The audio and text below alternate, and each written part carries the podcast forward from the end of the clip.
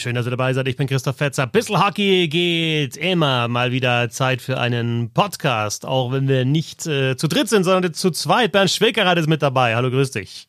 Natürlich, guten Tag. Mal fragen, wo der, wo der Sebastian eigentlich ist. Ich habe gestern mein Portemonnaie verloren. Ach so, okay, Geldbeutel verloren natürlich. Dann gibt's natürlich keine Zeit für einen Podcast. Nee. Hoffentlich äh, wurde er dir wieder zurückgebracht, äh, Sebastian. Also wir sind zu zweit, Bernd und ich. Und äh, ja, Bernd, wir haben ja aktuell äh, bei den Texten auf, auf über Steady haben wir einen schönen Adventskalender. Was jeden, da abgeht. Jeden Tag ein Türchen. Ja, da, da ja. fragt ihr euch wahrscheinlich, okay, 15 DL-Teams, 15 Türchen, da fehlen ja noch neun. Ja, war ja schon Julia Zorn dabei. Es kommt noch äh, eine weitere Frau oder mehrere ja, Robertson Frauen. Auch schon dabei. Hm, genau, Robertson aus der NHL, vielleicht noch so ein AHL-Spieler, der aktuell dann mal zwischendrin mal ein Spiel in der NHL macht und wieder zurück. Also könnt ihr euch das alles durchlesen. Steady.de slash Hockey, jeden Tag ein Adventstürchen. Aber wir haben gesagt, es gibt noch so viele Themen mehr in der DEL-Band, dass wir da gar nicht alles in ein Türchen immer reinpacken können pro Mannschaft. Also heißt diese Sendung irgendwie so, für euch hatten wir leider kein Adventskalender-Türchen. Und äh, trotzdem genau, schauen wir also, auf alle Mannschaften. Genau, wobei wir es diesmal ein bisschen anders machen. Wir machen ja bei unserer Adventsserie, stellen wir jeden Tag einen Spieler oder eine Spielerin vor, die uns irgendwie positiv aufgefallen ist, der oder die gerade gut drauf ist. Jetzt haben wir uns gedacht, ähm, gucken wir einfach mal auf die Teams, also auf alle 15 DEL-Teams, aber bei jedem Team nehmen wir einfach eine Sache, die uns aufgefallen ist. Das muss jetzt gar nicht unbedingt ein Spieler sein, das kann irgendeine Statistik sein, ein Phänomen sein, äh, ja, kann aber auch ein Spieler sein, kann der Trainer sein, alles Mögliche.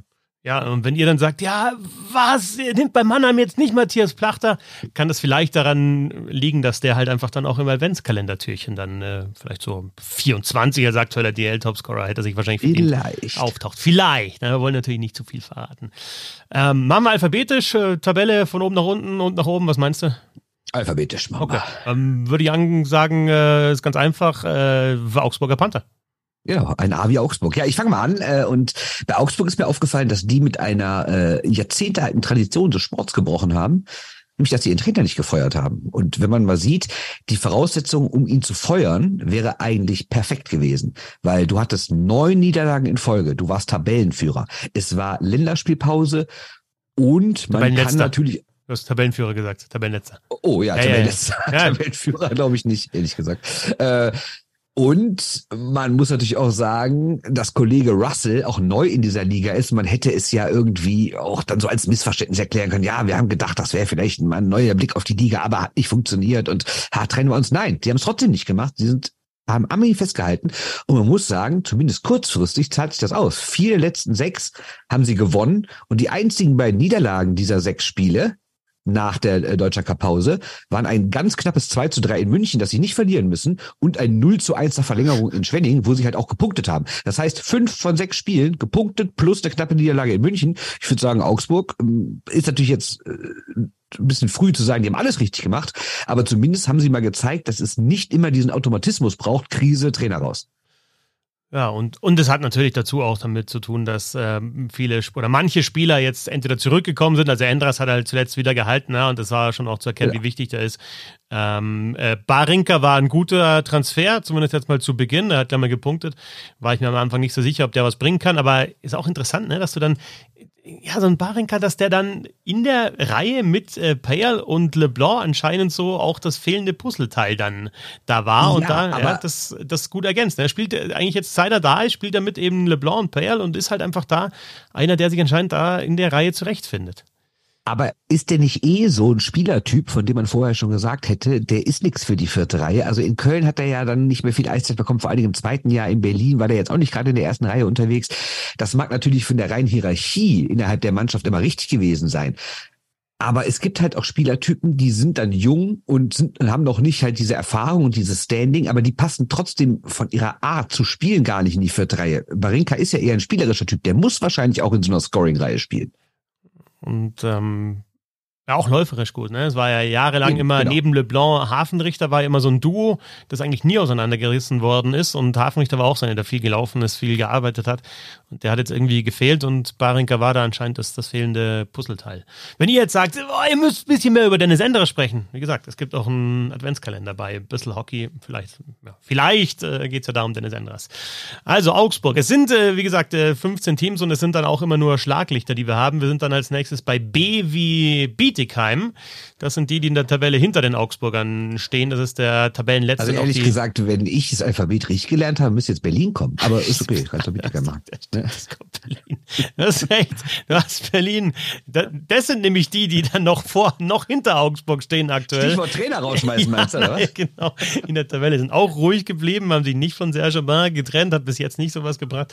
Ähm, wir können jetzt natürlich drei Stunden über die Eisbären Berlin sprechen und da schauen, was, was ist die Analyse dazu. Es ist, wir haben das schon mal probiert, es ist sicherlich äh, sehr kompliziert. Am Montag jetzt oder am Mittwoch, was am Mittwoch? In der Eishockey-Show waren auf jeden Fall der aktuelle Eisbär äh, Marcel Nöbels und der ehemalige Eisbär Kai Wissmann äh, zu Gast.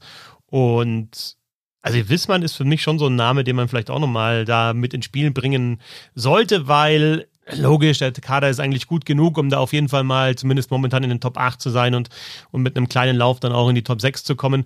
Ähm, auch so mit den Abgängen, die sie hatten, aber mir kommt dann so ein bisschen zu kurz, dass sie eigentlich so den Verteidiger der vergangenen Saison verloren haben. Alle sprechen immer über Matthias Niederberger und vielleicht ein Torwartproblem, das die Eisbären Berlin haben könnten.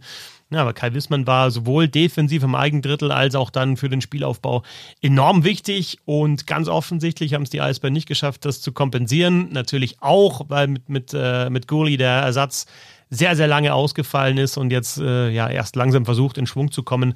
Aber ich glaube, über den Namen Wissmann sollte man schon sprechen und dann insgesamt natürlich auch über die Transferpolitik. Also ich glaube, dass man sich von Peter Regin auch mehr erwartet hat als sechs Punkte in 17 Spielen, äh, teilweise vierte Reihe, auch nicht viel Eiszeit.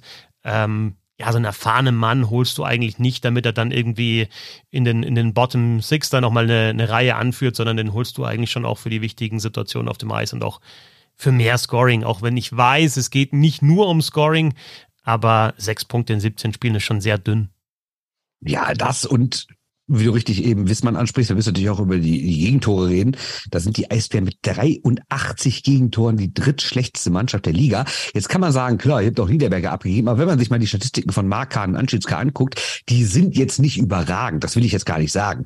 Aber die sind bei weitem nicht so schlecht, wie das ganze Team dasteht. Das heißt, es liegt auch wirklich an den Vorderleuten, dass die so viele Gegentore kassieren. Ne? Ja, was, was die Fangquote anbelangt, sind die äh, Eisbären aktuell auf Platz äh, 12, ja, 90 Prozent, 90,2, also kombinierte Fangquote.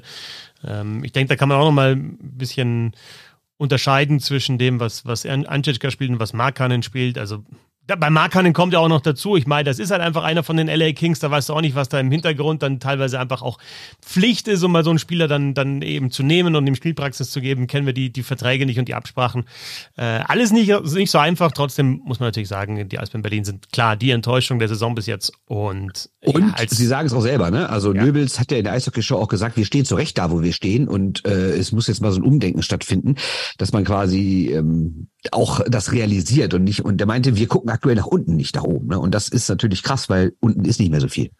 Ja, aber musst du ja auch. Da kannst du jetzt eigentlich nicht nichts anderes sagen. Also wenn du jetzt sagst, ja, ja, wird schon erstmal Top 10 angreifen, dann Top 8, dann Top 6. Also wenn du zu dem Zeitpunkt zur Hälfte der Saison da immer noch drin hängst, und das kennen wir jetzt vielleicht aus dem Eishockey nicht so, weil wir Abstiegskampf in den letzten Jahren nicht mehr kannten im Eishockey, aber äh, ja, in der Fußball-Bundesliga teilweise ist da mal ein großer Name hinten drin und dann heißt es lange, ja, ja, die kommen schon, die kommen schon, die kommen schon und irgendwann schlägt es dann um und dann kommt der Zeitpunkt, wo man sich denkt, hm, jetzt ist es doch Abstiegskampf und können die Abstiegskampf, ja, können die so spielen. Also ja, man muss halt tatsächlich dann ein bisschen anders spielen, ein bisschen mehr arbeiten und äh, ja, erstmal Schwung aufnehmen, vielleicht ähm, ja, kann, können die Eisbären die Saison noch retten. Ich kann es mir, ich kann es mir weiter nicht vorstellen, dass die nicht unter die Top Ten kommen. Ich rede ja gar nicht von Abstieg, sondern ähm, also, dass die nicht unter den ersten zehn landen, ist für mich immer noch unvorstellbar. Aber aktuell ja, sieht es dann raus. Ja, richtig. Ja. Äh, dann, dann, sind wir jetzt bei ähm, Bietigheim, oder? Ist ja B richtig. BI Berlin, richtig, richtig. Bietigheim, genau, Bietigheim. Äh, Habe ich zuletzt gesehen gegen gegen Bremerhaven, wobei wir auch sagen müssen, Bremerhaven aktuell in keiner guten Verfassung, keiner guten Hallo, Phase. Bietigheim. Ja, ja, ja, Bietigheim habe ich zuletzt gesehen gegen Bremerhaven. Ähm, nee, schon klar, du brauchst ja nicht meinen Bremerhaven-Text schon vorwegzunehmen. Nein, nein, ich sage nur, das, um, um, um eben das vielleicht auch mal einzuordnen. Da hat Bietigheim ein ordentliches Spiel gemacht zu Hause und das dann auch gewonnen nach Verlängerung. Du brauchst halt jetzt, wenn du hinten drin hängst und wirklich unter einem Punkt hast pro Spiel bis jetzt geholt, du brauchst halt ja nicht ab und zu mal einen Sieg nach Verlängerung, sondern du brauchst jetzt halt mal einen Lauf, um da aufzuholen. Und es blitzt immer mal wieder was auf. Ich meine, äh, äh Chris Wilkie natürlich mit seinen Toren ähm, ist auf jeden Fall eine positive Erscheinung. Ich finde auch weiterhin, dass so dieses Duo Stretch und Jasper ganz gut funktionierte. Aber es sind halt nicht drei, vier Reihen, die auf dem Eis und immer, immer was machen können, sondern es ist halt dann meistens halt eine, die ja einigermaßen funktioniert. Und auch da unter dem Strich haben sie das, was sie verloren haben in der vergangenen Saison, wenn wir jetzt Ranford und ähm, ähm, Riley Sheen in der Offensive nehmen und in der Defensive auch Smerrick haben sie das nicht eins zu eins ersetzen können. Und äh, ich habe keine, äh, äh, ja, keine, keine positiven Aussichten für die Bietigheim Steelers in dieser Saison. Das wird sehr, sehr schwer, da noch ja, auf 13 zu landen und dann sicher den Klassenhalt zu, zu schaffen. Ich finde nur, dass das ab und zu schon auch was aufblitzt. Also bei den Finnen, auch bei Kerenen und bei Leppaus in der Offensive, da siehst du schon, dass die was drauf haben, aber das müsste dann, glaube ich, eingebettet sein in mehr spielerische Qualität, äh, damit sie das auch dauerhaft zeigen können und immer nur ab und zu mal aufblitzen und dann mal ab und zu eben Sieg nach Verlängerung, nach Penaltyschießen holen. Das, das reicht nicht, um, um sich in der, in der Liga zu halten. Äh, Support, Unterstützung finde ich weiterhin da gut. Ich glaube auch, dass die weiterhin wissen, äh, woher sie kommen und äh, das war in der ersten Saison auch schon so. Äh, Trainer dann doch, äh, ja, gewechselt oder nicht jetzt gewechselt, natürlich jetzt ähm, in den letzten Tagen. Erstmal hat da Fabian Dahlem übernommen, äh, Danino, äh, ja, so wie wie es ähm, Volker Schoch im Gespräch dann mit mir für Magenta Sport gesagt hat, äh, einfach äh, irgendwie nicht mehr den Draht zur Mannschaft gehabt äh, und deswegen da der Wechsel. Ähm, ich, ich glaube, es ist, es ist zu spät gewesen und es ist äh, nicht mehr zu retten diese Saison. Ähm, andererseits sage ich auch, schaut euch die Augsburger Panther an. Ne? Also wie die jetzt so einen kleinen Lauf bekommen haben. Und äh, schaut auch, auch die, auf die Iserlohn Roosters zum Beispiel, die auch nicht gut gestartet sind. Also es ist schon machbar, wenn du mal fünf bis zehn äh, Spiele gut punktest. Dann bist du da schon draußen relativ flott. Aber ja, davor ist jetzt Berlin, davor ist dann Augsburg, die jetzt auch den Lauf hatten. Ich weiß nicht, wen da Bietigheim überholen sollte. Und wie gesagt, Berlin hat 1,1 Punkte, Bietigheim hat 0,76 das wollte ich nämlich gerade sagen, die haben 19 Punkte bisher geholt, ein Torverhältnis von fast minus 40. Ne? Das kommt auch nicht von ungefähr. Und ja, du hast recht, ist noch viel zu spielen und mit einer Drei-Punkte-Regel ist es natürlich auch ähm, entspannter als jetzt in der NHL, wo es nur eine Zwei-Punkte-Regel gibt, wo man manchmal so ein bisschen auf die Tabelle guckt, denkt, ach, ist ja nicht so viel und da muss man erst wieder umrechnen und denkt, ah ja, stimmt. Aber trotzdem, Bietigheim wie sollen die denn anfangen, mal vier, fünf Spiele in Folge zu gewinnen? Weil die haben insgesamt erst drei glatte Siege nach 25 Spielen. Also natürlich möglich ist alles, aber ich sehe momentan auch so überhaupt kein Anzeichen dafür, dass die jetzt mal das Ruder umreißen und dann noch richtig hochkommen, weil der Kader ist in der Breite einfach zu schwach. Pekka Kangasalusta ist jetzt also der neue Coach, der zuletzt von äh, Toni Söderholm Assistenztrainer war deutsche Eishockey damit ein bisschen vielleicht schon kennt. eine super Idee und baut da alles so komplett um, so vielleicht so Krefeld-mäßig letzte Saison, also nicht vom Ergebnis her, sondern von der Spielweise her, so hinten drin stehen lange Pässe und Powerplay. Naja, werden wir sehen. Aber ich glaube es ehrlich gesagt nicht. Ja, also klar, ich, ich weiß halt nicht, ob dann auch neuer spielerischer Ansatz äh, oder den Ansatz, den sie verfolgen, nochmal konsequenter zu verfolgen, ob das trotzdem reicht mit dem, mit dem Kader, den sie auch einfach haben. Und das hört sich hart an, aber es ist halt einfach so. Das ist halt immer noch der, das neueste Team in der Liga. Es ist die zweite Saison. Die haben letzte Saison viel davon profitiert, dass einfach Schienen komplett heiß gelaufen ist. Sie haben dann von denen, die halt überragend gespielt haben, äh, Schienen Ranford, habe ich schon angesprochen, Schienen Ranford, die, die zeigen ja jetzt auch in den anderen Teams oder, oder zumindest Ranford in der Liga, äh, was er drauf hat oder hat es gezeigt. Äh, das ist halt dann einfach schwierig. Es ist, äh, es ist schwierig, mit mit, diesem Budget sich dann zu halten.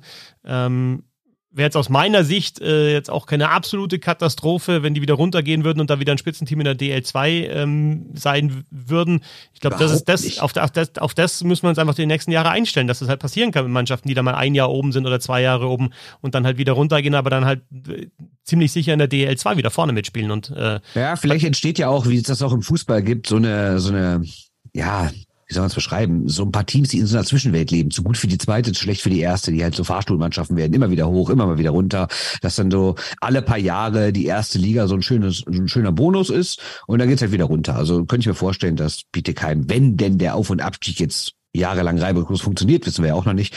Aber wenn das so kommt, dann könnte ich mir vorstellen, dass Bietigheim genauso eine Mannschaft wird. Habe jetzt übrigens gerade rausgefunden, warum ich jetzt ähm, ähm Bietigheim vor Berlin, weil ich habe die Abkürzung genommen und habe EBB bei den Eisbären Berlin und dann kommen die natürlich später. Muss ich später aufpassen bei IEC und ERC, weil da ist ja auch oh, Ingolstadt ja. eigentlich für Iserlohn. Oh, ja. Da muss ich jetzt schon aufpassen. Also, äh, das war Bietigheim. Da machen wir weiter mit dem letzten B-Team, nämlich Bremerhaven. Und äh, da ist mir aufgefallen, dass jetzt so endgültig mal die Zeit gekommen ist, auf die sie alle in Bremerhaven gewartet hatten. Nämlich die, dass die Slowenen Unterstützung bekommen. Und die bekommen sie auch. Aber es reicht aktuell trotzdem nicht. Oder sagen wir mal so, Anfang der Saison dachtest du, wow, wie krass, jetzt kommen auf einmal so ein Mauerman und so ein Friesen und so ein Wikingstart und so ein Mackenzie und die kommen alle und schießen ihre Tore und sind alle dabei und wunderbar und jetzt geht's da ganz nach oben. Aber jetzt sind die auch so bisschen zumindest abgekühlt und von Jeglic, Verlic und Urbas kommt halt viel zu wenig. Natürlich sind da auch Verletzungen im Spiel, gar keine Frage, ist nicht so, als hätten die die komplette Saison durchgespielt, aber ich habe einfach mal verglichen, wie viele Tore sie zum jetzigen Zeitpunkt gemeinsam erzielt haben und wie viel sie letzte Saison erzielt haben zum gleichen Zeitpunkt. Wir reden aktuell über 13 Tore von Jeglic, Verlic und Urbas. Letzte Saison nach 26 Spielen hatten sie 30. Das heißt, das zweieinhalbfache davon. Und wenn die einfach mal 17 Tore fehlen, das ist nicht ganz eins pro Spiel, aber ungefähr, oder sagen wir mal, jedes zweite Spiel, äh Quatsch, zwei von drei Spielen ist es ein Tor. Und das kann dann oft das entscheidende Tor sein, was halt dir einen Punkt bringt oder einen Sieg bringt. Und das fehlt halt aktuell. Also Bremerhaven steht immer noch gut da, sind siebter, alles wunderbar. Aber wenn man überlegt, dass sie vor ein paar Wochen noch Erster waren, und äh, es auf einmal hieß, oh, die könnten vielleicht mal ganz oben angreifen, so jetzt sind sie endgültig da. Ähm, naja, seitdem läuft es echt nicht mehr so gut und das liegt meiner Meinung nach auch an den Slowenen, die halt auch alle ein Stück in die Jahre gekommen sind. Ne? Dazu kommen dann die Verletzungen, was nicht heißt, dass sie da nicht wieder rauskommen können und vielleicht in den nächsten Wochen mal wieder ein bisschen mehr treffen. Aber grundsätzlich merkt man, dass so langsam, aber sicher man sich in Bremerhaven mal mit einer Form von Umbruch oder zumindest mal Aufgaben, Verantwortungsverteilung befassen muss spielen ja auch alle drei Überzahl. Also zuletzt waren dann Jeglic und Urbas ja auch, auch verletzt, das hast du ja auch gesagt. Ähm, was die Special Teams anbelangt, die Bremerhaven hat in der vergangenen Saison eine Special Teams Tordifferenz, also alle Tore und Gegentore bei Über- und Unterzahl zusammengerechnet von plus 17 zusammen mit Straubing top und jetzt haben sie mhm. plus mhm. eins. Also wenn du gesagt hast, da fehlen von den äh, Slowenen 17 Tore im Vergleich zur letzten Saison, jetzt auch in, in Über- und Unterzahl fehlen halt auch äh, 16 Tore. Gut, das war natürlich dann äh, über die ganze Saison, aber da auf plus 17 werden sie dann nicht mehr kommen. Für die also, Hälfte knapp, sagen ja, mal. Also die, die, die, die Special Teams äh, auch dadurch schlechter, dass es eben, dass diese Spiele ausfallen. Und was, was ich sehr interessant finde, eben, wie gesagt, ich war äh, in Bietigheim, äh, Bremerhaven dort gesehen und die Spieler haben auch gesagt, dass sie ja, nicht, nicht so als Mannschaft zusammenspielen, wie sie das eigentlich gewohnt sind, auch in den Interviews sehr, sehr deutlich, dass, dass der Einsatz ein bisschen fehlt und, und wenn ich so drei Aspekte rausgreifen müsste bei Bremerhaven, dann ist, sind es natürlich die Slowenen, dann sind es die Special Teams, vor allem Überzahl und dann einfach diese, ja, die Einstellung, dass sie halt fighten und einfach oft in den Zweikämpfen einen Schritt schneller sind, äh, gut zusammenarbeiten als Team und wenn alle drei Faktoren eben nicht greifen, dann hast du so eine Phase wie aktuell und dann läuft es eben nicht. Ja, man muss ja sagen, dass es jetzt auch nicht an den Torhütern oder so liegt, ne? War so ein Franz Repp, klar, letztes Jahr schon super und dieses Jahr, ich meine, der hat eine 92,5 Fangquote und deutlich unter zweieinhalb Gegentore pro Spiel und der hat trotzdem noch nicht mal die Hälfte seiner Starts gewonnen. Ne? Also das heißt, der lässt schon nicht viel zu, aber sie treffen halt zu wenig, um das auszunutzen. Drei Niederlagen aktuell in Serie, wobei dazwischen drin, also die hatten ja insgesamt eine, eine, eine schwache Phase jetzt, die, die Fischdamm Pinguins und deswegen auch abgerutscht in der ja, Tabelle. Nur ein Sieg aus den genau, letzten sechs so nur zwei aus genau. den letzten eins, zwei, drei, vier, fünf, sechs, sieben, acht, neun, zehn, elf, zwölf. Also nur zwei aus zwölf. Nach B geht's weiter mit elf, C. Elf, elf sehe ich gerade. Entschuldigung. Nach B geht's weiter mit C. Haben wir nicht? Äh, D. Haben wir mit D ein Team in der Liga? Ja, und was für eins? Team Düsseldorfer EG. Absolutes Premium-Produkt hier im Rheinland. Äh, also da ist mir mal aufgefallen, also da fällt mir natürlich eine Menge auf, dass das mein Beruf ist, aber mir ist eine Sache vor allen Dingen aufgefallen, dass die Stimmung rund um diesen Verein wirklich so schlecht ist wie zu den düstersten Mike Pellegrims Tagen. Und ja, die DEG hat mal zuletzt vier Spiele in Folge verloren. Das war die absolute Negativserie dieser Saison, wobei sie in einem davon sogar noch gepunktet hat. Also es ist nicht, als wären sie vier Spiele ohne Punkte geblieben. Aber trotzdem muss man sagen, die Stimmung ist dermaßen am Boden. Sie ist viel schlechter als zum Beispiel in der vergangenen Saison, als es ja mal rund um Weihnachten und Neujahr acht Niederlagen in Folge gab. Selbst da war alles so, ja, na klar war da keiner zufrieden und hat irgendwie eine, eine, eine Straßenparty gefeiert.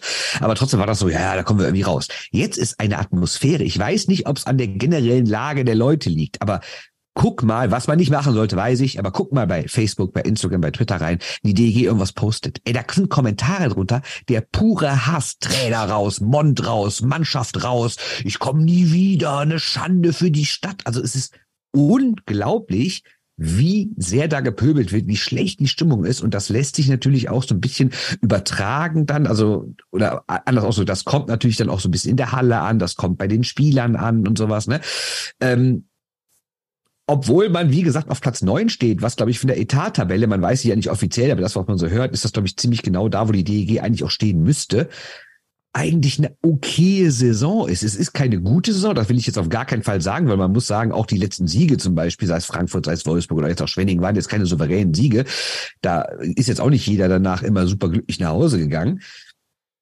Aber grundsätzlich ist es halt nicht so, als wäre wie alles am Boden. Und du hast gerade ein Gefühl rund um diese Mannschaft, als würden die quasi so eine Berlin- oder Bietigheim-Saison spielen, als wären die quasi mit einem Bein schon in der zweiten Liga. Und das ist echt verrückt, weil man muss mal sehen, es läuft halt auch individuell bei sehr vielen sehr schlecht. Und dafür stehen sie sogar noch ganz gut da. Wenn wir nur mal die Top vier Scorer der vergangenen Saison sehen. Fischbuch, Bartha, McCauley, O'Donnell. Fischbuch-Krise, Bartha-Krise. McCauley-Krise, O'Donnell verletzt. Fischbuch hat ein Tor in den letzten zehn Spielen, das war eins ins Leere. McCauley und Bartha jeweils eins in den letzten 20 Spielen. Deine beiden Top-Center machen zwei Tore in 20 Spielen und trotzdem bist du Neunter. Das heißt, so schlimm ist es ja eigentlich gar nicht. Aber ich glaube trotzdem jetzt, dass dieses kommende Wochenende jetzt auch vielleicht so richtungsweisend, vielleicht immer ein bisschen großes Wort bei so vielen Spielen, aber ich glaube, dass es trotzdem jetzt ganz entscheidend ist, wie die Stimmung weitergeht. Weil du hast jetzt durch den letzten Sieg gegen Schwenning so ein bisschen wieder bergauf, aber wenn du jetzt am Wochenende wieder verkackst, dann geht's wieder komplett runter. Und dann bin ich auch mal gespannt, ob die Stimmung dann so komplett kippt. Liegt es auch daran, dass sie es irgendwie nicht schaffen, das zu verkaufen, in Anführungsstrichen, was sie vorhaben, weil wenn wir nur zwei Plätze weiter runterschauen in der Tabelle auf Nürnberg, äh, irgendwie habe ich da so einen Eindruck, ja, die finden das alles ganz cool, was da passiert. Gut, die sind natürlich jetzt auch in der Vergangenheit vielleicht nicht ganz so erfolgreich gewesen wie die Düsseldorfer EG. Ja, aber es ist so, ja, ist es, ist es nicht trotzdem vergleichbar aktuell? Jeweils eine, eine größere Stadt. Klar, Düsseldorf ist nochmal größer, ist mir schon klar. Tradition vielleicht noch höher, die Erfolge waren größer bei der Düsseldorfer EG. Aber in Nürnberg haben sie es, glaube ich, irgendwie geschafft, diesen Kurs auch eben zu verkaufen und die Leute, habe ich den Eindruck, finden es größtenteils gut, dass da halt eher ja viele Deutsch, deutsche Junge spielen, die auch ihre Einsatzzeit bekommen bei der Düsseldorfer AG. Oder hat das auch damit zu tun, dass es vielleicht jetzt so ein bisschen kippt, dass äh, ja Fischbuch eh, da gab es ja Transfergerüchte, also dann, dass dann auch die deutschen Spieler, mit denen man sich vielleicht in den letzten Jahren identifiziert haben, dass die vielleicht gar nicht bleiben äh, und, und Düsseldorf so eine Durchgangsstation ist. Wie, ja, wie, wie, wie kannst du das erklären? Ja, ich habe da sprichst du einen guten Punkt an, weil wir dürfen ja nicht vergessen, in der vergangenen Saison, da war die Stimmung ja eine ganz andere. Da war die Stimmung ja, oh Gott, wir haben kein Geld mehr, alle irgendwie steigen ab, wir steigen ab. Und dann hat diese Mannschaft ja, wie Alex Bartha alle zwei Minuten erzählt, überperformt. Also, dass sie ins Viertelfinale gekommen ist und dort sogar einen Sieg gegen München geholt hat, ähm, war hier, ist wie ich als grundsätzlicher super Erfolg verkauft worden. Und jetzt haben natürlich alle Leute gedacht, so, letztes Jahr Viertelfinale, dann holst du noch ein Haukeland dazu. Du hast eigentlich nur Novak verloren und du holst auch Gugula zurück und du holst auch die ganzen jungen, tollen Jungen wie Brandt und sowas, äh, Brandt Blank und sowas. Da äh, haben schon manche Leute gedacht, na gut, Viertelfinale letztes Jahr, da muss ja jetzt der nächste Schritt kommen, dann reden wir über Halbfinale, was natürlich utopisch ist, rein von den Voraussetzungen. Aber trotzdem hat sich hier so ein bisschen verfestigt, so, die DEG ist wieder da, es geht wieder bergauf. Und dann kommen natürlich auch so die, diese positiven Sachen zurück, wie es dürfen wieder Zuschauer in die Halle. Und äh, dann hat Harald Wirz, der Geschäftsführer, gesagt, natürlich, unser langfristiges Ziel ist, wieder ein Top-6-Team zu werden. Das haben manche vielleicht fehlinterpretiert und gedacht, okay, die wollen dieses Jahr schon Top-6-Team werden. Ähm, und dann ist natürlich das, was in den letzten Wochen geboten wurde, im Verhältnis dazu wirklich enttäuschend. Aber du sprichst richtig an. Das Problem ist, dass halt ehrlich gesagt es gar nicht so gut war, wie es vielleicht von außen wahrgenommen wurde, weil sie natürlich wirklich letztes Jahr überperformt haben, einen anderen Spiel auch mal Glück hatten. Und du kannst gegen Nürnberg ja in diesem äh, Spiel drei, was du verdient gewonnen hast, aber du kannst ja auch genauso gut verlieren. Also das ist ein Spiel. Ja, und das gewinnst du mit einem Tor Abstand. Okay, mit zwei Toren, weil am Ende machst du noch eins. Nee, Quatsch. Nee, Quatsch. Vergesst alles, was ich gerade gesagt habe. Die haben jetzt, glaube ich, 3-1 gewonnen. Ähm, und, und, und die Tore fielen schon vorher. Aber ist auch völlig egal. Auf jeden Fall hättest du dieses Spiel verlieren können. Das, das meine ich damit. Und dann wäre es vielleicht eine ganz andere Bewertung gewesen, obwohl nur ein einziges Spiel anders gelaufen wäre. Ne? Aktuell auf Platz 9 die Düsseldorfer EG. Äh, interessant, wenn wir später auf Köln kommen. Ja, äh, vielleicht ähnliche Situation, auch nur fünf Punkte mehr, wie da so die Stimmung ist äh, und wie das gesehen wird. Es ist halt einfach auch eng. Ne? Also, wie gesagt, Total. fünf Punkte. Köln, Düsseldorf genauso viele Spiele wie Köln. Fünf Punkte sind es da von, von, von neun auf sechs. Das ist ein Wochenende. Ähm, also kann sehr, sehr schnell wieder umschlagen. Ja, es sind auch, ich meine, Köln hat aktuell 40. Äh, Nürnberg hat 36, das sind, das sind vier Punkte von 11 bis 6. Das ist ja nix. Ja. Frankfurt ähm, ist da auch in der Tabelle mit dabei. Auf Platz 8 wäre dann das nächste Team, über das wir Da bin ich schon wieder dran. Ja. Also, äh, Frankfurt, ja, da ist mir aufgefallen, dass diese, erinnern wir uns mal bitte so an die ersten Saisonwochen, wie Herr Bock, Herr Ranford und Herr Rowney gefeiert wurden. Die neue Top-Reihe der Liga, die irgendwie Frankfurt nach oben schießt. Die waren ja zwischendurch Dritter, da wurde schon spekuliert, oh, Platz 6 müsste ja locker drin sein, vielleicht können die sogar ins Halbfinale kommen. Super Renaissance der Löwen. Naja, diese, ich habe mir jetzt mal die Statistiken angeguckt, diese erste Reihe ist ziemlich abgekühlt, ne? Weil, ich meine, klar, Ranford ist auch verletzt und vielleicht sieht es mittlerweile so aus, dass Ranford vielleicht so das heimliche Herz dieser Reihe war. Ich weiß es ehrlich gesagt nicht, aber wenn man guckt, dass Bock und Rowney zusammen in den letzten acht Spielen, also zusammen ein Tor erzielt haben. Das ist schon sehr wenig. Jetzt hast du natürlich Nearing geholt und Ruck und Elsner treffen auch dafür. Aber es reicht jetzt nicht mehr. Frankfurt hat in letzter Zeit echt deutlich mehr verloren als gewonnen und die Euphorie scheint auch so ein bisschen weg zu sein. Kann natürlich auch sein, dass die Gegner sich ein bisschen besser darauf eingestellt haben. Ähm, ja, ich weiß, auf jeden Fall äh, ist mir schon sehr aufgefallen, dass die vermeintlich beste äh, Reihe, diese neue Superreihe der deutschen Eishockey-Liga, sehr, sehr abgekühlt ist. Ja, du hast ja über Carter Rowney geschrieben im Adventskalender. Äh, ist natürlich auch ein extrem wichtiger Mann und ein interessanter Mann, aber ich finde die These, dass Ranford da vielleicht das Herz ist in der Reihe, gar nicht so verkehrt. Wenn du schaust, ähm, also Jerry D'Amigo hat zuletzt neben Rowney und Bock gespielt. Ähm, dann war Bock jetzt ein Spiel mal mit Ruck und, und Burns, dann äh, Burns, dann war Elsner da mal dabei. Das sind ganz andere Spielertypen als Brandon Ranford. Ja. Und der hat eben die ersten 16 Spiele mit denen äh, gemacht und da war Frankfurt eben sehr, sehr gut unterwegs, bis er sich verletzt hat. Ähm, also, also klar, äh, tut das weh, dass sich Ranford verletzt hat und dass diese Reihe auseinandergerissen wurde. Ähm, zeigt vielleicht auch, dass sie da eben dann auch keine Lösung gefunden haben, dass ja, dass der Kader dann doch nicht so tief ist. Das ist immer noch ein Aufsteiger. Ne? Also wenn, wenn sich dann so ein Topspieler verletzt wie Ranford, dann kriegen sie doch Probleme. Und der Migo, also das ist ein äh, erfahrener DEL-Spieler, der, der kennt die Liga, aber ist halt einfach ein komplett anderer Spielertyp als Brandon Ranford. Und dann haben sie eben diese, diese Reihe mit vielleicht eben diesem erfahrenen Center, der auch äh, auf beiden Seiten ähm, des Eises wirklich, wirklich äh, ja, Qualität hat, mit Ranford, der dann eher der Playmaker ist, mit Bock als, als Torjäger, was eigentlich super funktioniert hat. Das haben sie halt aktuell nicht mehr. Richtig, so ist es. Trotzdem auf Platz 8 die Löwen Frankfurt und äh, dürfen nicht vergessen, die sind eben äh, neu in der Liga. Das ist ein Aufsteiger. Ja, auch äh, nach diesem Superstart, wenn die unter die Top 10 kommen, würde ich das schon als Erfolg bezeichnen. So, jetzt bist du mal wieder dran, wa? Ingolstadt glaub, kommt, glaube ich, noch vor Iserlohn. Ne? Also wenn du IEC hast, dann hast du erst Iserlohn. Egal, Ingolstadt. Ähm, haben wir über, ähm, über Leon Hüttel, Hüttel hier schon teilweise gesprochen. Möglicherweise gibt es dazu einen Text von Fabian Huber im Adventskalender. Äh, wenn wir uns so, so Spieler anschauen, die sonst noch rausstechen, finde ich schon ganz interessant, dass insgesamt die Jüngeren einfach da eine tolle Saison spielen. Weiterhin, also Stachowiak war ja sogar Spieler des Monats im, was war das dann, Oktober, oder? In der DL.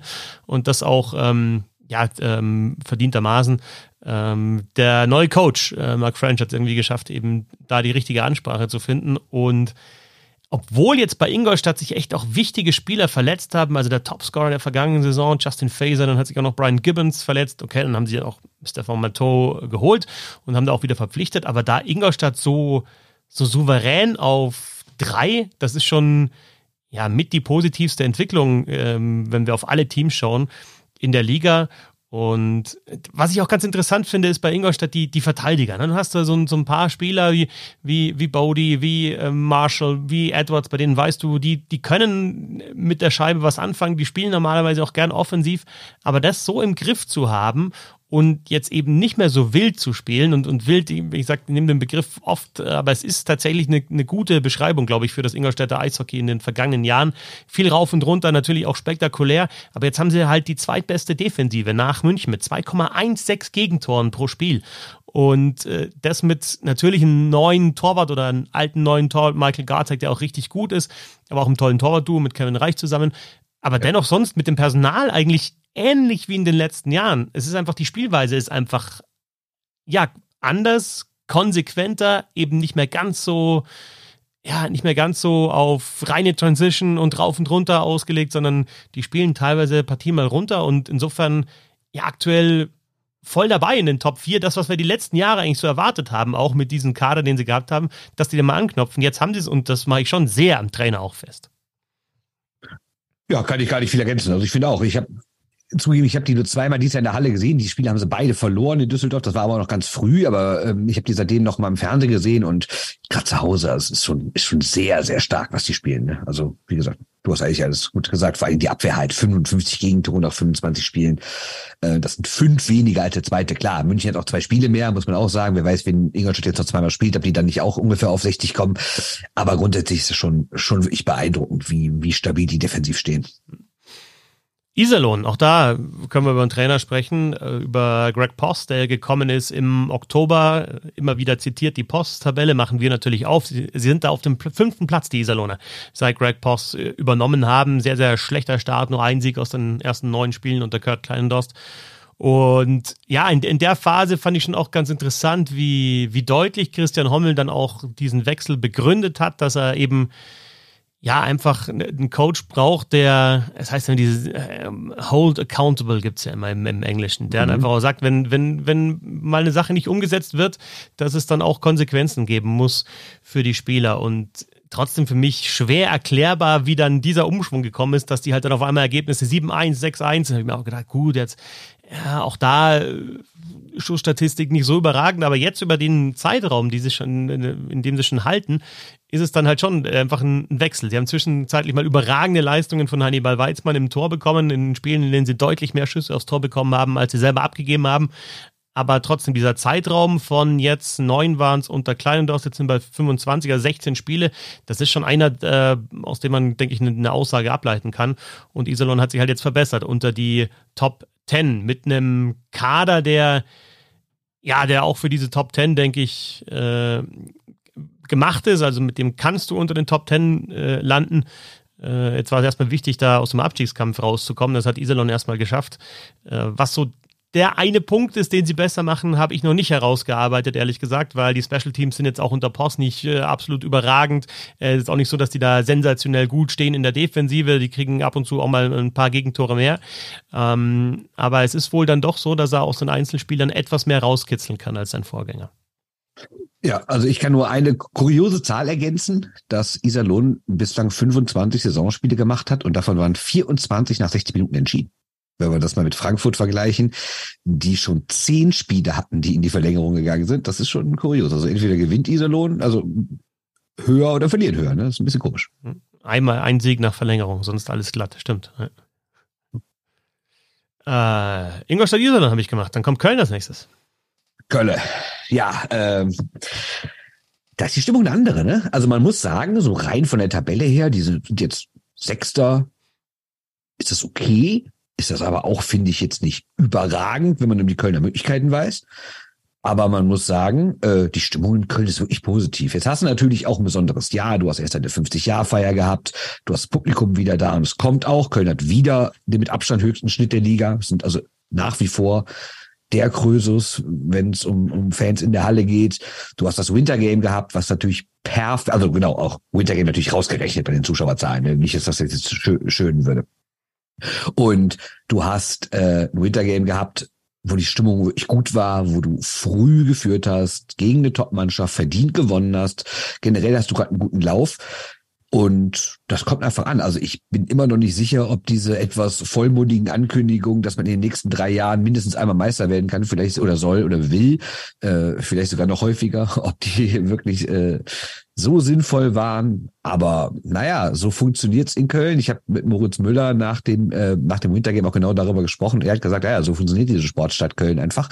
Ähm, aber sie als Mannschaft würden da sich jetzt gar nicht darauf konzentrieren. Die würden einfach, ne, ist jetzt das Übliche, aber er hat gesagt, wir gucken einfach, wir spielen einfach und dann gucken wir mal. Ne? Und ähm, aber er sagt auch schon, wir haben natürlich auch eine qualitativ deutlich bessere Mannschaft als in den vergangenen Jahren, viel tiefer, aber auch in der Spitze besser. Und ähm, ich habe immer da mal einen rausgesucht, der jetzt gar nicht neu ist, aber der so ein bisschen sinnbildlich für dieses Kölner Spiel steht, nämlich Turesson. Einerseits scoret er ohne Ende elf Tore, 15 Vorlagen schon, aber er macht auch mehr, sondern er ist echt körperlich stark, er ist ein Powerplay, ein guter Spieler, er hat fast 60 Prozent Corsi, wenn er auf dem Eis ist das ist schon echt ordentlich. Und er steht, wie gesagt, deswegen so sinnbildlich für diese Mannschaft, weil er halt erfahren ist und weil er halt einen Körper mitbringt. Weil die Kölner spielen jetzt ja kein sowjetisches Zaubereis, okay? Aber man muss auch sagen, am Anfang der Saison haben sie ja ziemlich gerumpelt auch, ne? Und da haben wir auch mal kritisiert, dass es irgendwie unansehnlich ist und irgendwie so aus der Zeit gefallen wirkte, so ein 70er Jahre Eishockey, was macht der Krupp da? Ich muss aber sagen, jetzt, wo sie sich ein bisschen mehr eingespielt haben, ist da auch ein bisschen spielerische Klasse zu sehen. Also nicht nur ein bisschen, sondern deutlich mehr als vorher. Und ich finde, Haie-Spiele kann man sich mittlerweile echt ordentlich anschauen und ich glaube, dass sie auf Platz 6 da ganz gut sind. Vielleicht können sie ein bisschen hochkommen. Es ist für mich auf jeden Fall ein klarer Viertelfinalkandidat. Alles weitere, naja, bleiben wir mal locker, ne? Ja, und das wird, finde ich, halt das Interessante, wie sich das jetzt auch weiterentwickelt. Im Adventskalender war ja Nick Balen das Thema, auch ein spielerisch extrem starker Verteidiger. Äh, aktuell Eisenschmied äh, wird spekuliert, Schütz gibt es jetzt schon wieder andere Spekulationen, dass der woanders hingeht, aber das sind alles äh, läuferisch und technisch gute Spieler, die jetzt so in dieses Eishockey, das die Kölner zumindest am Anfang der Saison gespielt haben, nicht so reinpassen. Und dann ist halt die Frage, wie findest du da die Balance? Du hast halt auch so Spieler wie, der Topscorer ist äh, Louis Marco Brie. Das ist natürlich ein Center, der dann auch vor das Tor geht, dann auch, ja, sicherlich hart spielt, mit seiner Reichweite, mit seiner Größe da arbeitet. Und klar ist das dann auch ein Bonus, wenn du dann so einen Spieler vom Tor hast und dann ja vielleicht ein bisschen einfaches Eishockey spielst, äh, ja, Scheibe in die Rundung, da Duell gewinnen, hoch an die blaue Linie. Aber ich denke, dass aktuell schon die Kölner genug technisch gute Spieler im Lineup haben und dann vielleicht auch noch in Zukunft noch mehr, um da diesen Stil halt dann weiterhin noch mehr in Richtung ja, spielerische Klasse umzustellen. Weil ich denke, ja, mit, mit diesem, mit diesem harten, ja, straighten Eishockey, wenn es da mal gegen München, Mannheim, selbst vielleicht aktuell Ingolstadt geht, ah, da sind die schon zu schnell einfach dafür und, und technisch zu gut, die Top-Mannschaften in der Liga. Ja, wo man sagen muss, dass die Kölner ja auch jetzt schon so ein paar Spiele haben. So Maxi Kamera zum Beispiel, wie der sich jetzt auch Ja, genau, hat. Sa sag ich ja. Aber also sag ich ja. ja. Kamera, Baptiste ist auch einer, McIntyre genau. ist schnell und flink, äh, jetzt, ähm, Ferrara hat nicht viele Spiele, aber die sind läuferisch, sind die alle gut. Ja. Ja, und ich meine, so ein Kamera ist ja auch so ein Sinnbild dafür, ne? Der ja nach seinem Wechsel aus Düsseldorf, der war ja am Ende Düsseldorf schon gar nicht mehr so stark.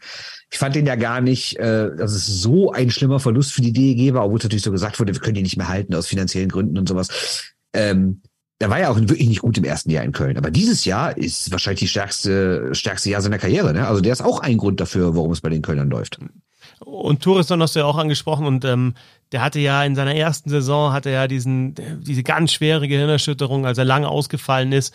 Äh, jetzt die beiden vollen Jahre, die er gespielt hat, einmal für Schwenningen, einmal für Köln, äh, einmal 17, einmal 16 Tore, eben die Powerplay-Qualitäten, die du auch schon erwähnt hast, das ist schon ein sehr sehr guter Spieler für die Liga. Gehen wir mal weiter nach Mannheim. Äh, da ist mir äh, was aufgefallen.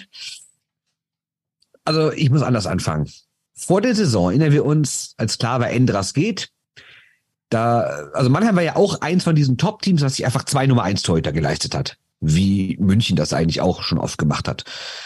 Und da habe ich mir gedacht, okay, wenn Endras jetzt weg ist, dann wird Brückmann natürlich so die klare Nummer eins sein.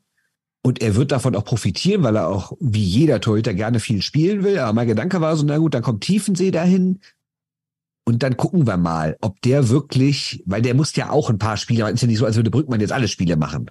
Und da war mein Gedanke so, na gut, ob der nicht vielleicht zu schwach ist für ein Top-Team. Also nicht, dass er ein schlechter Torwart sei, aber für ein Top-Team, wo du dann wahrscheinlich immer zwei von drei Spielen gewinnen musst, hm, weiß ich nicht. Und gucken wir uns das jetzt mal an, was da abgeht. Also ist eigentlich genau das Gegenteil. Nicht, dass Brückmann schlecht ist, aber Tiefensee spielt einfach eine überragende Saison. Der hat 2,2 Gegentore nur, äh, hält über 93 Prozent, hat sieben seiner neun Spiele gewonnen. Also ist in allen Werten besser als Brückmann. Und wenn man dann auch noch hier dieses Goal Saves Above Average nimmt, also ne, im Verhältnis zum fiktiven Durchschnittsgoalie der Liga, hat er auch 3,5 Tore weniger kassiert, als er eigentlich müsste. Also der spielt wirklich eine ganz, ganz starke Saison und ist auch ein Grund dafür, warum manche Sache, die bei seinen Vorderleuten gar nicht so gut läuft, auch kaschiert wird und die Mannheimer deswegen so weit oben in der Tabelle stehen. Also man würde ja eigentlich denken, ja gut, dann schleppen die denen so ein bisschen mit durch. Eigentlich ist es aktuell ein bisschen andersrum. Ich finde, Tiefensee schleppt so ein bisschen die Mannheimer Mannschaft mit durch. Ich äh, schaue, weil das ganz gut passt, aktuell parallel mal so ein bisschen auf die, auf die Torhüter, weil das ist auch ein allgemeines Thema, finde ich, ist mit, mit Tiefensee, äh, wie stark der spielt. Also ich habe jetzt mal bis 24 eingegeben bei, bei Le Fond, äh, Torhüter, was da alles für, für, für Namen auftauchen. Natürlich mit Tiefensee, mit Bugel, der später bei Straubing dann auch noch Thema sein wird. natürlich Anschitschka da mit dabei. Gut, dann haben wir Dubrava, Hane, Dietl, nur ein Kurzeinsatz für Dietl, aber du hast auch noch Alavena zum Beispiel, ähm, der meiner Meinung nach fast ein bisschen gebremst wird aktuell, also der eigentlich schon ein Backup sein könnte für Niederberger. Ähm, also schon auch eine Entwicklung, finde ich, viele junge deutsche Torhüter, die, die ihre Leistungen zeigen und ja, äh, die, die finde ich auch ja noch, noch mehr eingesetzt werden könnten. Wenn wir bis 25 Jahre gehen, haben wir noch äh, Pankowski mit dabei, du hast einen Leon Hungerecker noch mit dabei. Das sind alles gute, gute Goalies. Aber finde ich nicht so überraschend, weil Goalies gab es doch eigentlich immer gute, oder? Also ich meine, selbst, selbst in den dunkelsten wie BWM-Jahren gab es doch gute Goalies. Ja, ne? aber schau, gerade bei Tiefensee und bei Bugel, das war ja jetzt auch nicht unbedingt so geplant, dass die so viel spielen. Ne? Das waren ja dann erstmal nee, Verletzungen nee, oder Krankheiten. Absolut. Und dass die dann einfach in die Liga kommen und, und zack sind die da und Tiefensee über 92% Fangquote und Bugel immer noch 91,2. Und du denkst so, boah, in dem Alter schon, kaltes Wasser und dann die Leistung, finde ich schon äh, bemerkenswert. Absolut, sag ich ja. Also für mich ist Tiefensee gerade die Story in Mannheim, ehrlich gesagt. Also neben Herrn Plachter, der das beste Saison, die beste Saison seiner Karriere spielt, aber äh, das konnte man ja ungefähr erwarten, dass Plachter gut spielt. Aber Tiefensee hätte ich nie im Leben so gut erwartet. München ist die nächste Mannschaft, über die wir sprechen. Oder? Ja. Ich Richtig. jetzt mal ein bisschen zusammen. An Mannheim kommt im Alphabet dann München, der aktuelle Tabellenführer, auch, ja, was im Punkteanschnitt äh, Schnitt anbelangt, 2,3 drei Punkte sind das ja dann fast. Neun Siege in Serie jetzt am Donnerstagabend. Wir zeichnen heute am Freitag auf dieses wilde Spiel gegen die Grizzlies Wolfsburg, das sie dann noch gewonnen haben. Also ich erkenne da auch jetzt aktuell keine, keine wirkliche Schwäche und auch ein Hunger, der ab und zu mal in den letzten Jahren dann zwischendrin in der Saison nicht so gegeben war. Die ziehen echt voll durch und was da natürlich auffällig ist, wie, wie stark sie auch nochmal dann eben diesen Kader verbessert haben. Äh, über D'Souza habe ich geschrieben im Adventskalender bei Bissl Hockey. Äh, ähm, äh, Niederberger ist gekommen im Tor, in der Verteidigung McKiernan, neben D'Souza im Sturm noch Eder. Die, das sind alles Bomben, Bomben-Neuzugänge. Also richtig, richtig stark. Vielleicht über Andi Eder noch mal ein bisschen mehr gesprochen, der dann jetzt sogar Topscorer äh, zwischenzeitlich, ich weiß gar nicht jetzt, wie es nach gestern ist, aber auf jeden Fall bester Scorer dann war. Äh, ja, diese Entwicklung dann gemacht hat, auch bei, bei eben den Vereinen in Nürnberg und Straubing zum, äh, zum Topspieler.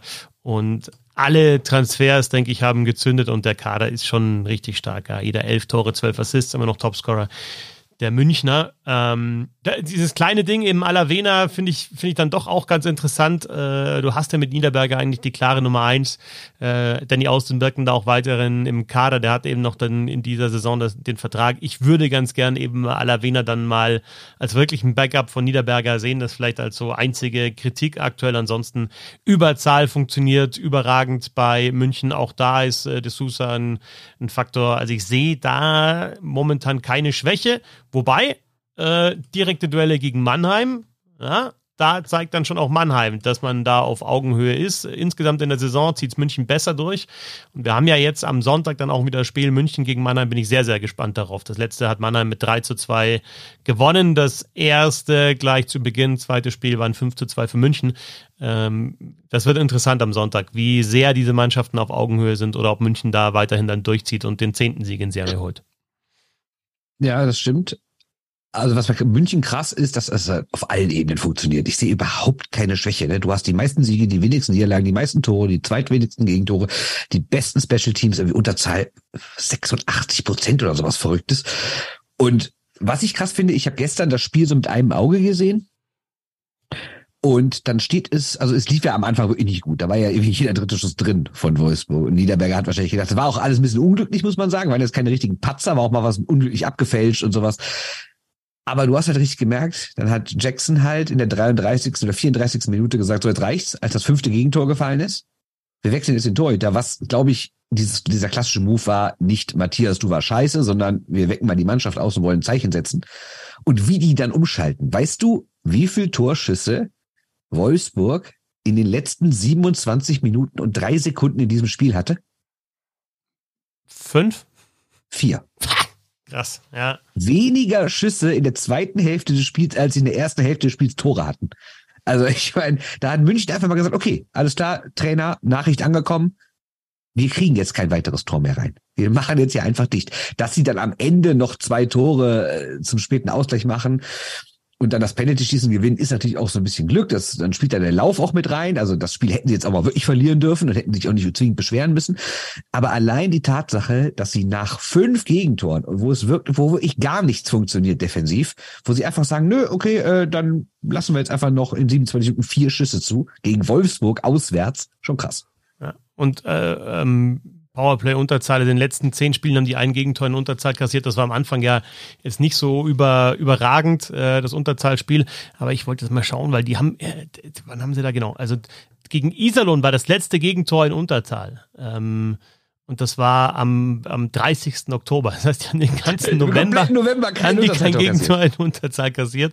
Auch gegen, ja. äh, da haben die gegen, ähm, gegen Mannheim haben sie gespielt. Ähm, oder warte, nee, warte, Powerplay Goes Against muss sein. Nee, in den letzten, genau, gegen Schwenningen haben sie eins kassiert, so ist es.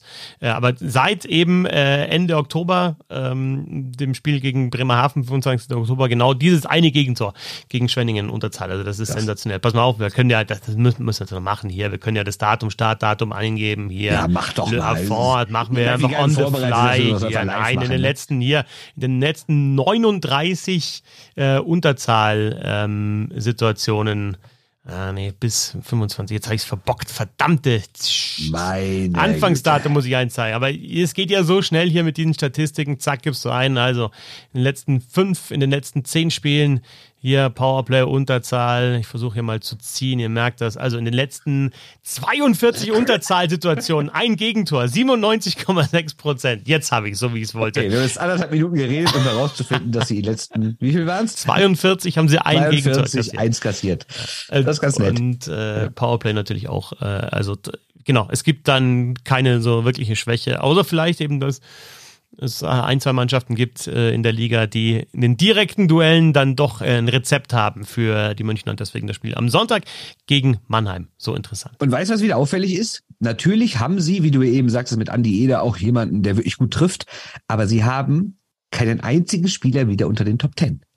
Und das finde ich halt krass. Das hast du, also das ist so eine Mannschaft, dass da Leute wahrscheinlich wirklich in der Lage wären, während sie bei anderen Teams würden dann 25 Minuten pro Abend spielen, nochmal drei, vier Tore mehr zu schießen über jeden Monat oder was oder jeden zweiten Monat.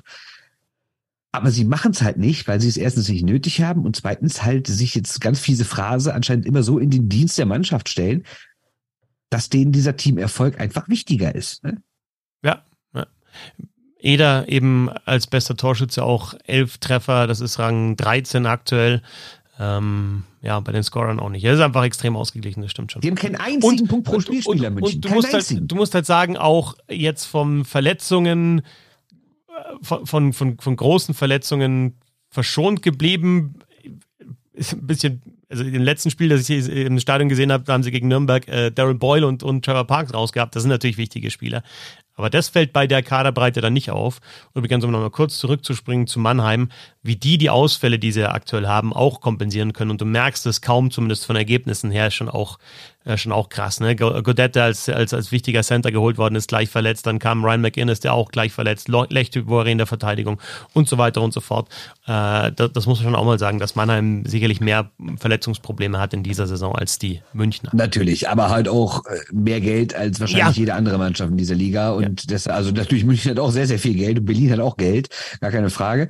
Aber da sind natürlich finanzielle Möglichkeiten, dass man sich von Anfang an einen Kader bastelt, der halt einkalkuliert, dass mal drei, vier Spieler verletzt sind. Ne? Andere Mannschaften, wenn du es dann immer wieder hörst, oh, wir hatten am Wochenende nur vier Verteidiger, äh, wir haben nur mit zweieinhalb Reihen gespielt, das wirst du von Mannheim und München nicht hören. Ja, und also noch. Außer, also außer es, es ist komplett untergangen wie mit Corona, sowas. Ne? Aber und du hast halt dann die Möglichkeit auch in Anführungsstrichen aufzufüllen. Also auch jetzt in dem letzten Spiel gegen Nürnberg, das ich eben gesehen habe, auffällig äh, Veit Oswald und Julian Lutz. Also du hast dann gedrafteten, also in der Verteidigung auch noch mit Maximilian Zuber, ein NHL-Draftee äh, im Lineup. Also ja, 23. Penalty schießen willst, unglaublich, ne? Aber egal.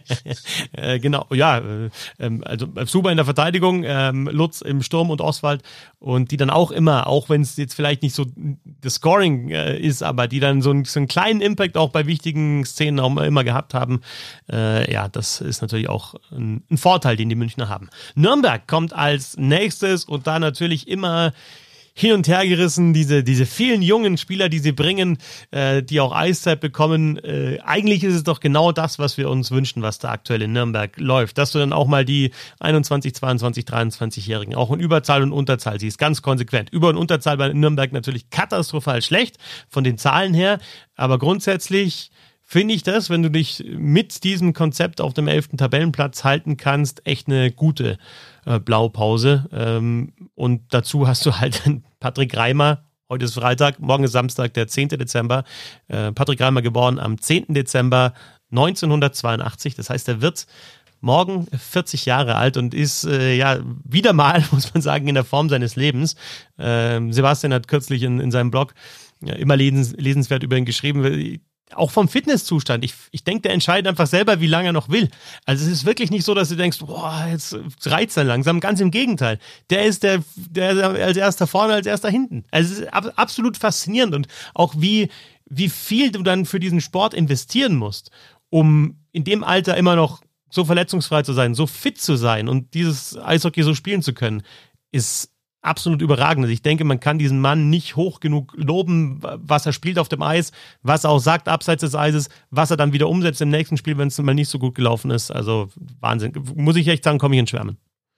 Ja, absolut. Ich glaube, Don Ghost Brown hat auch letztes Mal bei The Athletic so eine Geschichte gemacht, ähm, zehn Spieler, die jeder leiden kann. Ne? Und da gab es natürlich da trotzdem Kontroversen, weil es immer irgendwie einen gibt. Aber ich bin mir nicht sicher, ob irgend, irgendjemand in dieser Liga gibt, sei es ein Spieler, sei es eine Fanbasis, die Patrick Reimer nicht leiden kann. Ne? Ich glaube, das ist einfach Everybody's Darling. Ne? Ja, und, und noch, noch, noch aber ein Gedanke zu Nürnberg. Ja.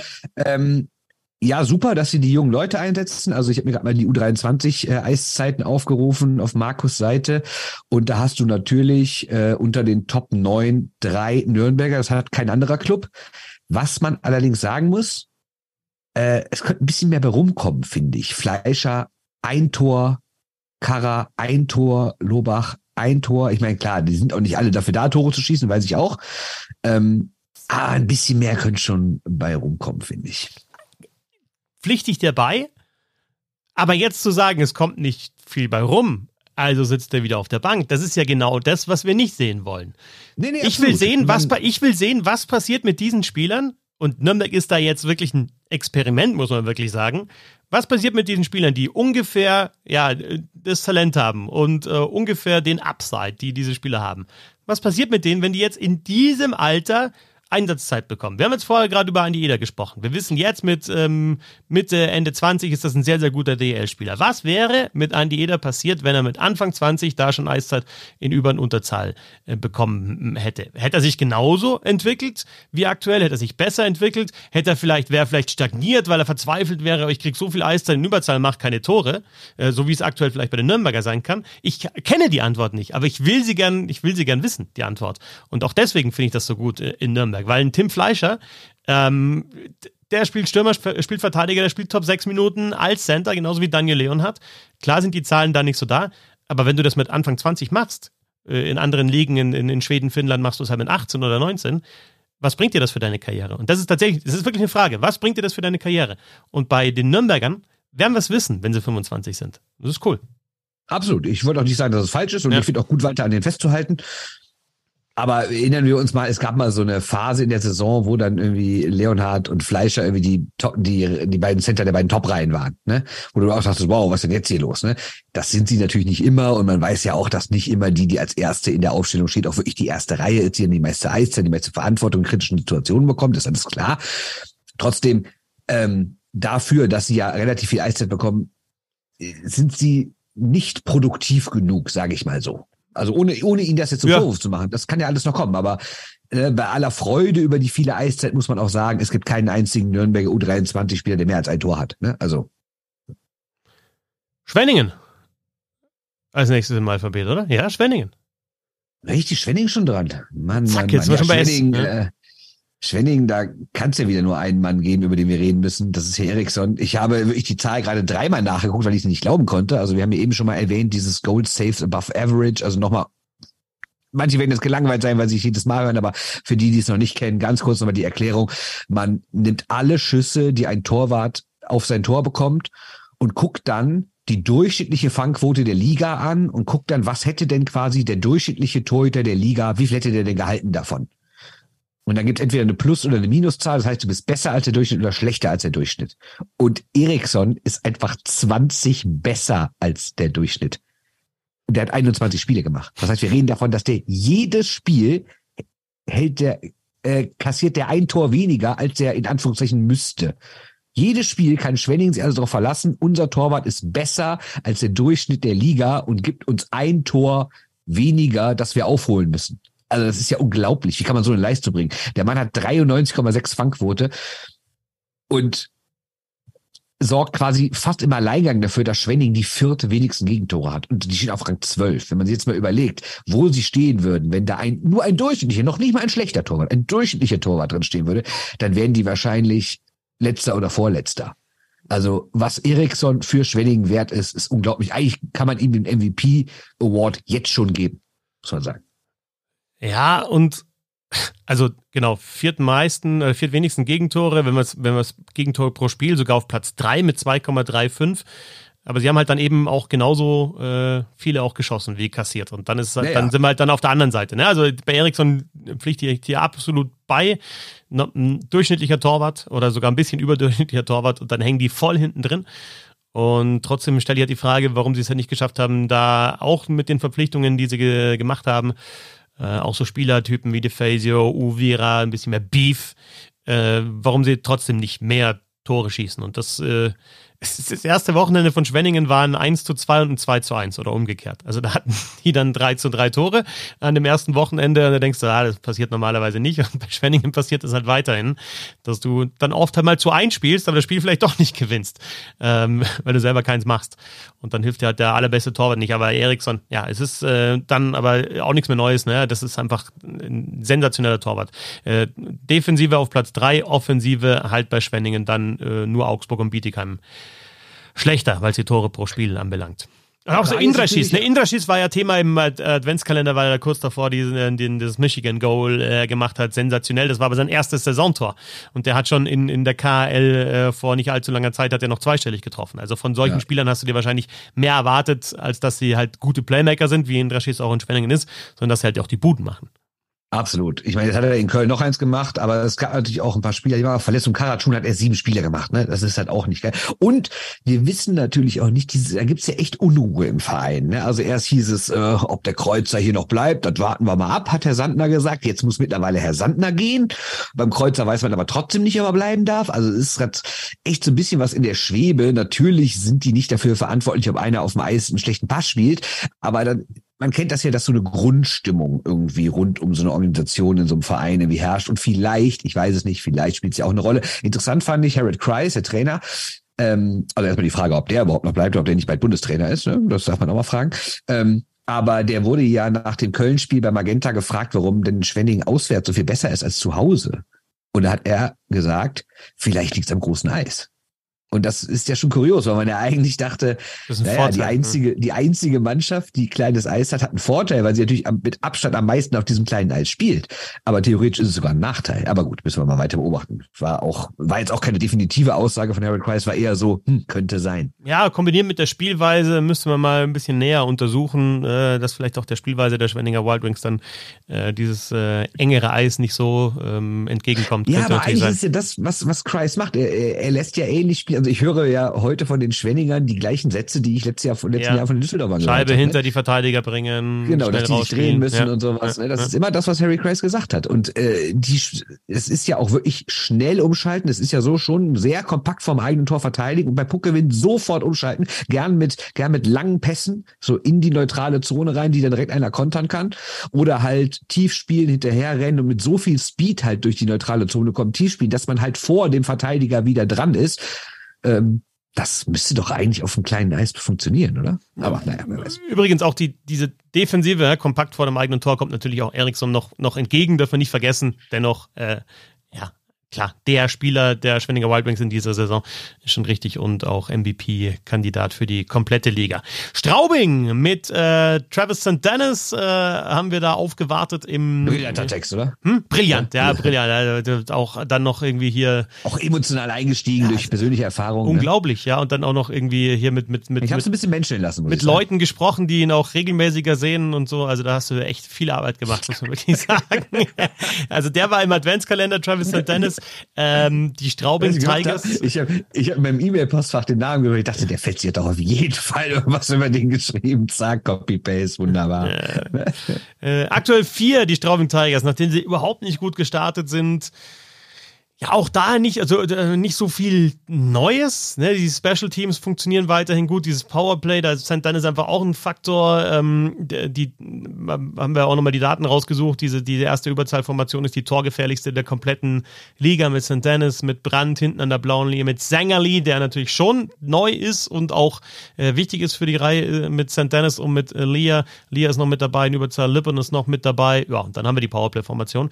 Ähm, über, über Marcel Brandt äh, würde ich äh, ganz gern dann in dieser Überzahlsituation auch nochmal oder in dieser Überzahlformation nochmal sprechen, weil ich es interessant finde, äh, was er da für eine Aufgabe hat. Und das sehen wir in, in vielen Teams. Der Mann an der blauen Linie ist schon lange natürlich nicht mehr der, der draufholzt und da irgendwie Tore schießt. Und vielleicht auch nicht mehr der, der unbedingt den, den letzten Pass spielt, sondern der dirigiert das Ganze und das kann Marcel Brandt halt einfach. Und der ist auch wichtig dafür, dass die Scheibe reinkommt ins gegnerische Drittel und äh, dass, dass der Aufbau funktioniert. Ähm, bei Aber Nürnberg habe ich jetzt, ganz kurz nochmal, bei Nürnberg habe ich jetzt nicht über die, die Special Teams, über das Powerplay ähm, genauer gesprochen, aber da ist halt auffällig, dass die teilweise kommen, die in zwei Minuten kein einziges Mal in die, in die, in die Aufstellung überhaupt, weil sie den Puck nicht reinbringen. Und wenn du da einen Verteidiger hast, der entweder einen, einen guten Aufbaupaar spielen kann oder dann den Puck selber reinbringt, das macht schon viel aus bei äh, München mit ähm, Blam, bei Mannheim mit Kertic, bei Straubing eben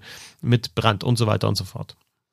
Ich würde zu Brand sagen, dass er natürlich trotzdem eine Rakete hat, ne? Und ja. das ist, glaube ich, dann noch ja. besser, weil selbst wenn er die dann nicht so oft auspackt, muss der, müssen die verteidigenden Spieler in Unterzahl immer denken, es gibt die Option, dass er schießt und machen dann vielleicht die Passbahn ein bisschen weiter auf. Ne? Also es ist natürlich geil, wenn du einen hast, der passen und schießen und laufen kann. Ne? Also, also Brand könntest du einerseits in die blaue Linie stellen, so wie es jetzt passiert. Du könntest ihn aber auch in den rechten Bullykreis stellen und, und Direktschüsse nehmen. Ne? Also der, der, ist echt schon wirklich stark. Aber was machst du mit St. Dennis? Der schießt ja von da. Er könnte da spielen, der Band. Ja. Es gibt ja zwei Überzahlsituationen, ja, äh, zwei Überzahlformationen. Das ist natürlich recht. Könnte also Straubing jetzt sehr, sehr gut unterwegs mittlerweile, nachdem sie am Anfang schon auch ähm, ja so ein bisschen äh, Probleme hatten, gerade die Reihe mit, mit Atkinson und Connolly in Gang zu bringen. Da spielt Festerling, der lang in der Heimat war aus persönlichen Gründen, der jetzt auch erst im, im, im November eigentlich nach Straubing gekommen ist. Äh, und dann hast du da einfach auch ein, ein Line-up bei den Straubing Tigers, das in Offensive und Defensive tief besetzt ist. Und auch das hatten wir öfter schon mal die letzten Jahre, dass sie sich einfach zum stabilen Top-6-Team entwickelt haben. Florian Bugel nochmal eben als, als positive Erscheinung mit seinen Leistungen im Tor, hat jetzt auch zuletzt äh, im Spiel in Berlin dann gehalten, obwohl Miska fit ist. Also da gibt's dann äh, vielleicht auch nicht, äh, nicht unbedingt gewollt oder von Anfang an gewollt, diese Rotation, aber Bugel hat die Möglichkeit gehabt, sich zu zeigen, hat die Chance genutzt und jetzt gibt's dann auch weiter Einsatzzeiten für ihn. Äh, so viel zu den Straubing Tigers.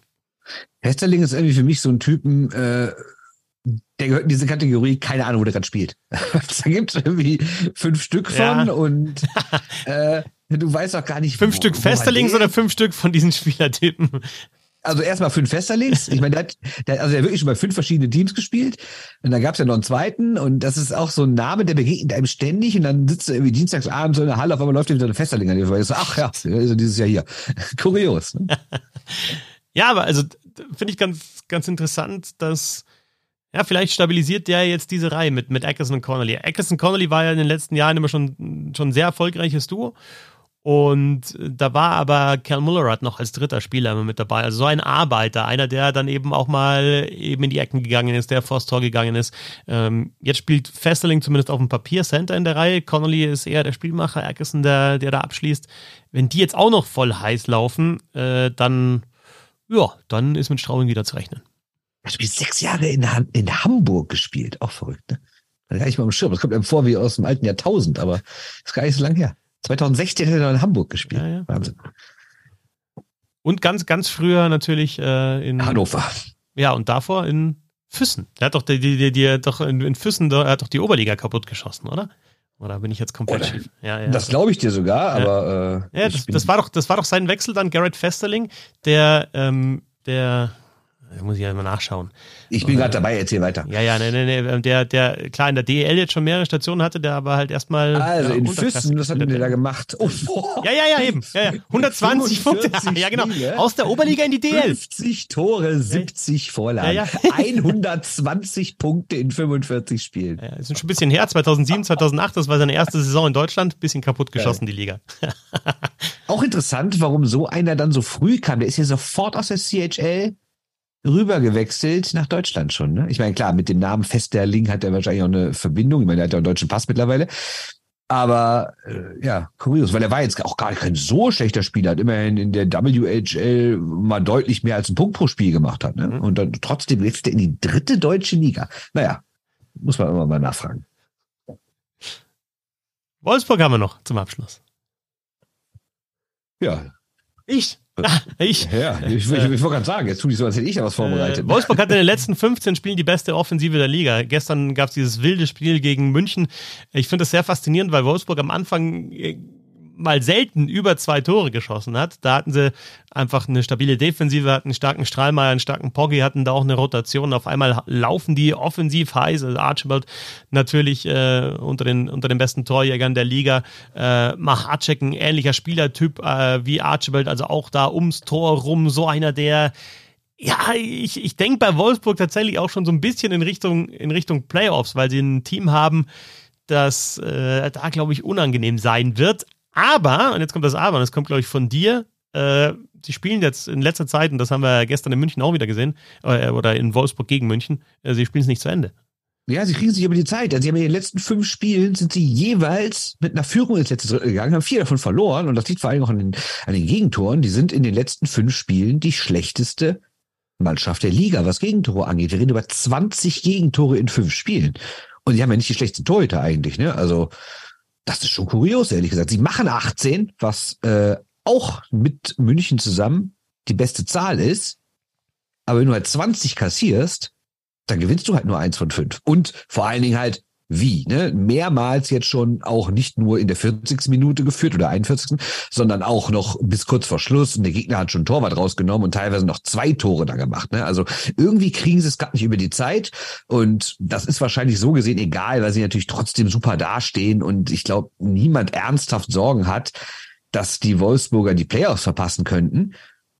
Aber ich weiß nicht, sowas macht ja auch was mental mit dir, wenn du halt so oft diese engen Spiele verlierst und noch Führung abgibst und sowas. Dann ist die Stimmung, glaube ich, eine andere, als wenn du irgendwie mal 3-1 gewinnst und mal 4-1 verlierst. Und das war ja in der letzten Saison oder in den letzten Jahren eigentlich immer die Qualität, dass sie die engen Spieler dann, äh, Spiele dann mit 3-2 oder 2-1 für sich entschieden haben. Und das, das fehlt momentan. Ich sag trotzdem, wenn sie irgendwie die Balance herbekommen zwischen dieser starken Defensive zu Beginn der Saison und dieser überragenden Offensive jetzt äh, mit dem Team und Strahlmeier dann in den Playoffs in Form ist, halt wieder so eine Mannschaft, die, die leicht mal ins Halbfinale kommen kann, vielleicht sogar weiter. Auszeichen, neunmal ging ein Spiel länger als 60 Minuten, vier, äh, sieben davon haben sie verloren. Ich meine, natürlich kannst du sagen, ist für die Playoffs egal, weil da gibt's weder drei gegen drei noch Penalty schießen. Aber man kann ja irgendwie auch ab der 61. Minute noch Eishockey spielen, ne? Und das ist in Wolfsburg gerade irgendwie nicht so beliebt. Tabellenplatz 5 aktuell für die Grizzlies. Das waren also äh, 15 längere Gedanken, die es einfach nicht in unseren Adventskalender geschafft haben. Wenn ihr den Adventskalender lesen wollt, dann könnt ihr das über www.steady.de slash bisselhockey ab einem Euro pro Monat seid ihr da dabei. Es gibt auch in nächster Zeit regelmäßig Texte. Gab jetzt ein paar, ja, ein paar Nachfragen, wie sieht's mit dem Podcast aus? Äh, wir machen schon auch regelmäßig Podcasts, wenn es auch äh, passt. Jetzt in letzter Zeit ist dann teilweise auch mal eine Krankheit dazwischen gekommen. Also wir wollen natürlich auch regelmäßig über Eishockey sprechen. Diese Texte über Steady sind einfach noch zusätzlich ähm, äh, regelmäßige Kolumnen, eben dann sowas wie ein Adventskalender, äh, Saisonvorschauen hatten wir, das Ganze eben äh, ja auch flexibel handhabbar für einen für einen Euro, äh, ab einem Euro im Monat. Äh, ja, und wer da Bock hat, äh, kann da gerne ein Abo abschließen und uns supporten. Genau. Bernd, vielen Dank dir und äh, ja, schönes Dank dir. Eishockey-Wochenende. Dir auch, vielen Dank. Bis zum Einsatz. Äh, Sonntag äh, Schwenningen gegen Iserlohn. Ja, Genau. Okay. Kurze Dann Fahrt für ich mich, Schwenningen, ja, vier Stunden und dann Ja. Fantastisch. Ja, aber da geht es um viel natürlich, Schwenningen gegen Iserlohn. Da geht es um Pl- Platz 10 und, und nicht wieder abzurutschen. Also es geht natürlich auch in, in, in allen Spielen geht es um so viel und das schon Und Mitte der mal der Saison. Frage nach, ob die Schwenninger Probleme haben mit dem kleinen Eis zu Hause. Ne? das Das, ist- das, ist das, ist deine Hausaufgabe, die ich dir aufgebe für den Sonntag. Dankeschön. Ja, werde ich mitnehmen. Alles klar, fantastisch. Danke fürs Zuhören. Bis zum nächsten Mal. Servus. Tschö.